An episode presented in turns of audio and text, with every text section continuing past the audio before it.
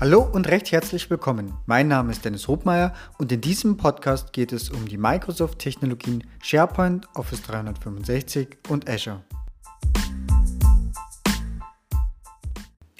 Heute geht es um das Teilen und zwar ganz konkret um die Sharing-Einstellungen in Office 365. Hierzu vielleicht als kurzes Recap und auch eine kleine Neuerung, die man jetzt sehen konnte. Ähm, beginnen wir mit dem Recap. Ich kann ja grundsätzlich ja, festlegen, mit wem und auf welche Art und Weise ich teilen kann. Dazu habe ich auch grundsätzlich schon mal eine Folge gemacht, äh, die heißt externe Zusammenarbeit mit nicht-Azure AD-Konten. Ähm, die bezieht sich aber dann eigentlich schon auf ein ganz spezielles Subthema davon. Grundsätzlich müssen wir erstmal einen Schritt vorher gehen und äh, uns das anschauen, wie ist die Standardeinstellung überhaupt, was habe ich für Möglichkeiten und was kann ich tun, um das zu verwalten. Also grundsätzlich ist es aktuell ja so, ich habe äh, überall in SharePoint und damit ähm, grundsätzlich auch in Teams. In Teams sieht es vielleicht noch ein bisschen anders aus, komme ich gleich nochmal drauf zurück aber in, bei jeder Datei in SharePoint, also damit auch in jeder Dokumentenbibliothek, kann ich ein Dokument teilen. Ähm, das Teilen oder der Dialog zum Teilen, der ist dann wiederum auch identisch von der Anzeige her.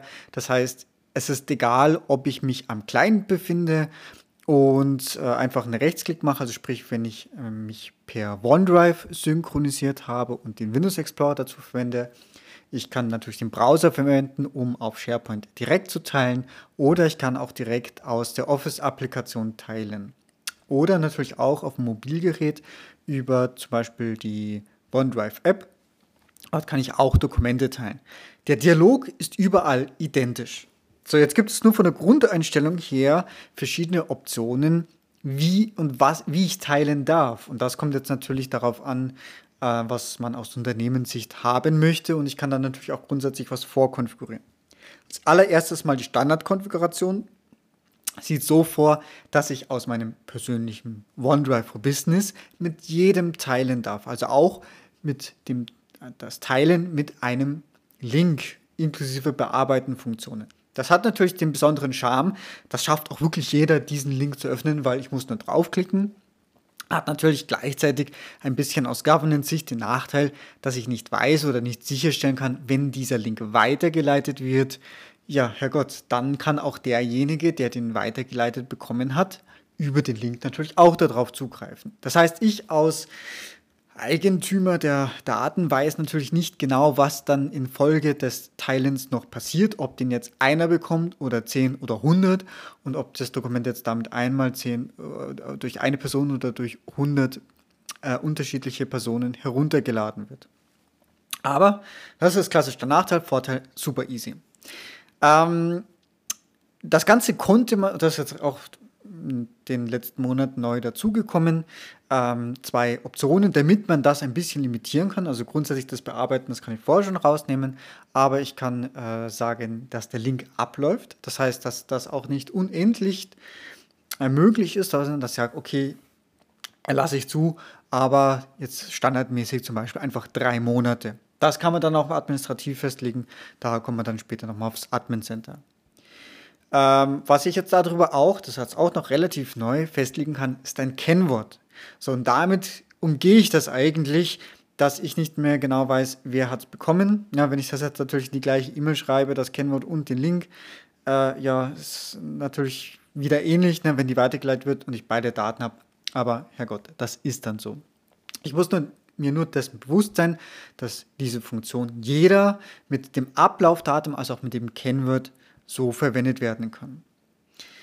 Die nächsten drei Einstellungen, die können wir ein bisschen kürzer fassen. Es gibt dann Personen innerhalb meines Tenants mit dem Link. Das heißt, das spielt auch keine Rolle, ähm, ob ich jetzt auf die Site Collection zugreifen darf oder auf das Teams-Team. Sofern ich den Link habe und mein Benutzer innerhalb des Tenants ist, darf ich darauf zugreifen. Lesen oder optional noch schreiben.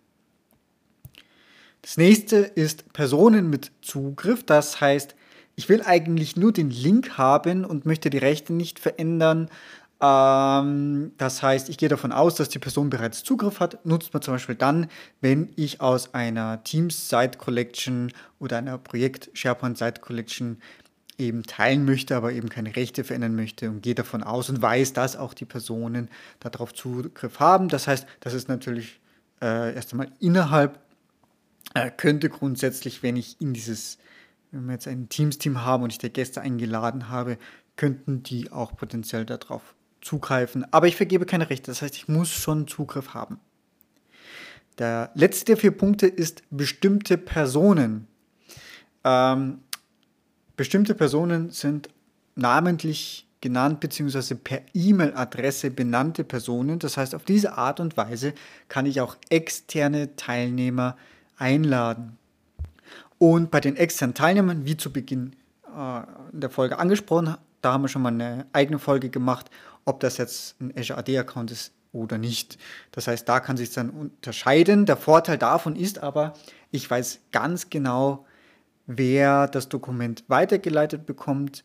Äh, dieser muss sich dann über entsprechend authentifizieren über sein System und ich bekomme auch dann die Mitteilung, wenn diese Person dann das Dokument geöffnet hat. So, jetzt vielleicht noch eine Besonderheit, äh, die, auf die ich auch gekommen bin. Wenn ich äh, diese Optionen, die wir gerade bei jeder hatten, also bei den ersten von diesen vier Optionen, da habe ich möglich, die Möglichkeit, ein Ablaufdatum zu definieren und ein Kennwort festzulegen. Das gibt es aber auch wirklich nur bei jeder. Das heißt, äh, ich habe da schon von Kunden gehört, die hätten das ganz gerne auch bei äh, internen Konstellationen gehabt. Geht aber nicht. Wenn ich das haben möchte, das geht nur über jeder. So, jetzt ist es auch standardmäßig so, OneDrive for Business, ähm, mein persönlicher Bereich, hier ist jeder auch erlaubt, standardmäßig. Wenn wir jetzt natürlich weitergehen Richtung SharePoint, äh, beziehungsweise auch Teams, das ist in diesem gleichen Kontext zu betrachten, hier ist standardmäßig jeder deaktiviert. Das heißt, ich sehe zwar den, diesem Teilen-Dialog auch noch jeder, aber es ist ausgegraut mit dem Hinweis, der Administrator hat das deaktiviert. Jetzt kann ich natürlich äh, grundsätzlich an zwei verschiedenen Stellen oder sogar mal an drei verschiedenen Stellen schrauben.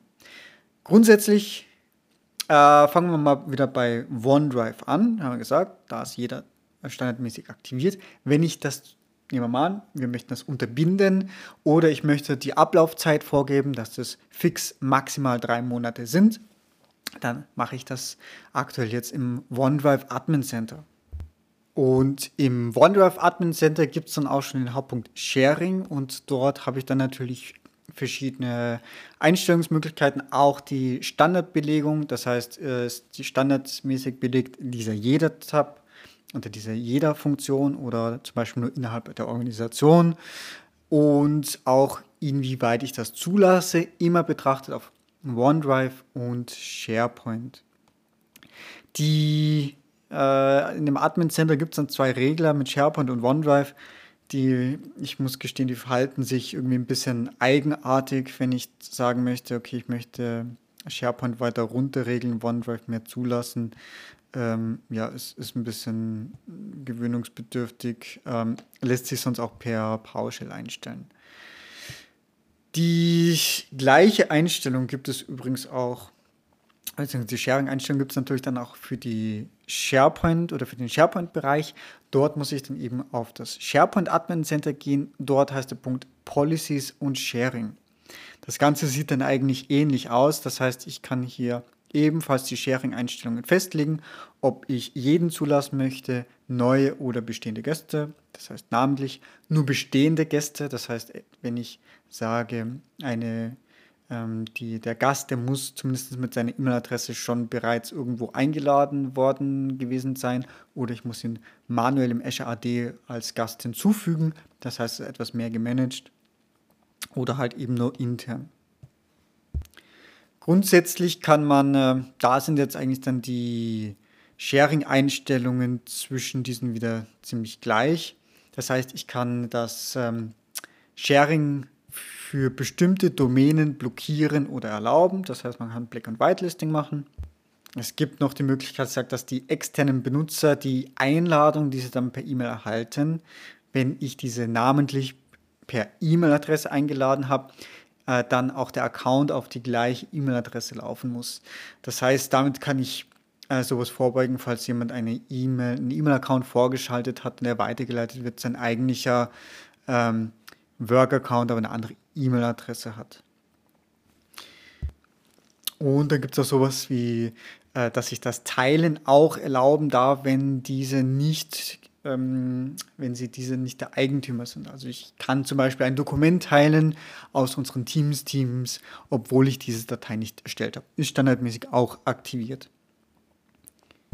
So, das sind jetzt eigentlich mal dann die grundsätzlichen Standardeinstellungen für OneDrive und für SharePoint.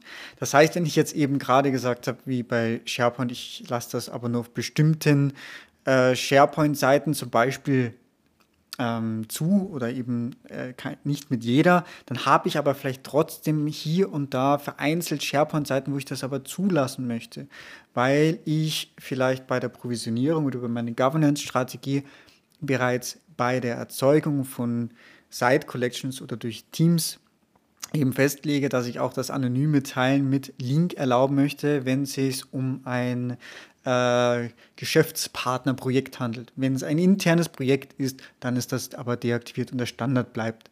So, wenn ich das jetzt aber auf, äh, ich sage jetzt mal, auflockern möchte, dann kann ich das machen äh, pro Site Collection Ebene.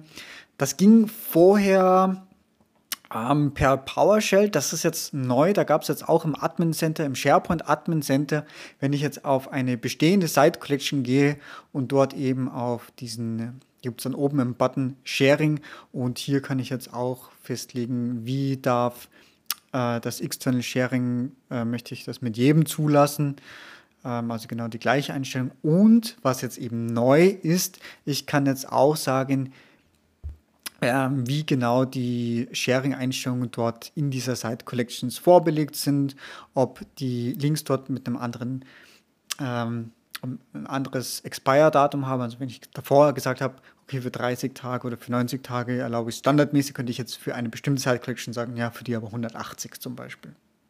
Äh, das war vorher immer nur das Standardintervall, was ich im Admin Center festgelegt habe. Das sind neue Sachen. Ähm, und auch hier gibt es per PowerShell neue Optionen, die ich auf Site Collection Ebene eben setzen kann. Ähm, dazu, wenn ich das per PowerShell machen möchte, einfach nur sicherstellen, dass die SharePoint Online äh, das PowerShell-Modul aktualisiert ist, gegebenenfalls einfach mit Update-Module und dann das ähm, Commandlet für Microsoft Online SharePoint.PowerShell. Ich hoffe, das hat euch was gebracht und wünsche noch allen einen guten Start in das Jahr 2020. Bis dann, tschüss. So, das war's schon wieder. Vielen Dank fürs Zuhören und ich hoffe, dass auch in dieser Folge wieder etwas Neues für dich dabei war und du etwas lernen konntest. Wenn du Feedback hast, freue ich mich ganz besonders und du kannst es mir über die verschiedenen Kanäle mitteilen. Wenn euch dieser Podcast gefällt, ist meine größte Belohnung und Motivation eine 5-Sterne-Bewertung bei iTunes. Ich danke euch und bis bald. Tschüss!